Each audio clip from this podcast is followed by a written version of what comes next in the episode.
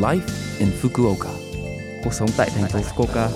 Chương trình này được truyền tải dưới sự hỗ trợ của thành phố Fukuoka. Chào buổi sáng tất cả mọi người, tôi là DJ Lưu Văn Cường. Trong chương trình Live in Fukuoka, chúng tôi sẽ cung cấp thông tin sinh hoạt và đi chơi để mọi người có thể có thời gian vui vẻ và thoải mái ở Fukuoka.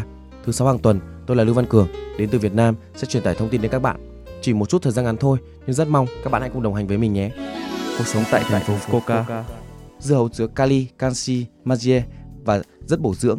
Người ta nói rằng nếu bạn rắc một chút muối lên và ăn nó, bạn có thể mong đợi một tác dụng tương tự như một thức uống thể thao. Hầu hết trái cây là nước, vì vậy nó rất tốt để ngăn ngừa đột quỵ do nhiệt. 37 calo trên 100 g, đó là một điểm tốt với lượng calo, calo thấp. Khu vực sản xuất chính ở Kyushu là tỉnh Kumamoto, nơi có sản lượng sản xuất lớn nhất Nhật Bản. Trong thành phố Fukuoka, nơi sản xuất dưa hấu duy nhất là phường Nishi. Tên thương hiệu là Kitazaki Suika. Nếu bạn nhìn thấy dưa hấu trong siêu thị có thể thú vị khi so sánh các khu vực sản xuất.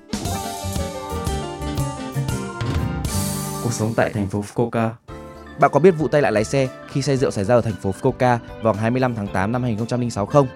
Đã 15 năm kể từ vụ tai nạn do lái xe trong tình trạng say rượu, trong đó ba đứa trẻ đã chết tại Umino Nakamichi Ohashi ở phường Higashi. Ở thành phố Fukuoka, chúng tôi đã nỗ lực loại bỏ nhiều trường hợp lái xe trong tình trạng say rượu sau vụ tai nạn này, nhưng nó vẫn chưa biến mất. Năm 2020, cả nước có 31 vụ tai nạn do say rượu lái xe. Lái xe say rượu là một tội ác, không lái xe ô tô, xe gắn máy, xe đạp sau khi đã uống rượu bia. Cho người uống rượu mượn ô tô. Không cho phép người lái xe uống rượu hoặc đề nghị có cồn. Không lên xe khi biết người lái xe đã uống rượu bia. Vừa uống rượu vừa lái xe sẽ làm tăng nguy cơ tai nạn giao thông. Ví dụ, cần chú ý và phán đoán để lái xe an toàn sẽ giảm xuống. Tốc độ xe quá cao và việc phát hiện nghi hiểm sẽ bị chậm lại, đạp phanh lâu hơn.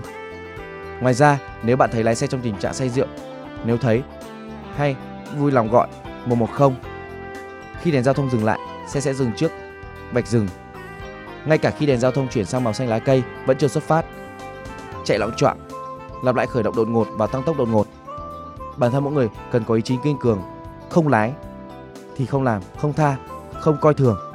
Hãy cùng nhau thoát khỏi tình trạng say rượu lái xe. Cuộc sống tại thành phố Fukuoka. Số like Infoca tuần này mọi người cảm thấy thế nào ạ? Rất nhiều thông tin bổ ích phải không ạ? Số phát sóng này lúc nào cũng có thể nghe bằng postcard. Ngoài ra, mọi người cũng có thể biết về nội dung truyền tải trên blog. Mọi người xem qua trang chương trình từ trang chủ của lớp FM. Cuối cùng, tôi xin phép gửi đến mọi người bài Sầu tương tư Nhật Phong để chia tay mọi người. Chúc mọi người một ngày vui vẻ. Hẹn gặp lại mọi người vào tuần sau.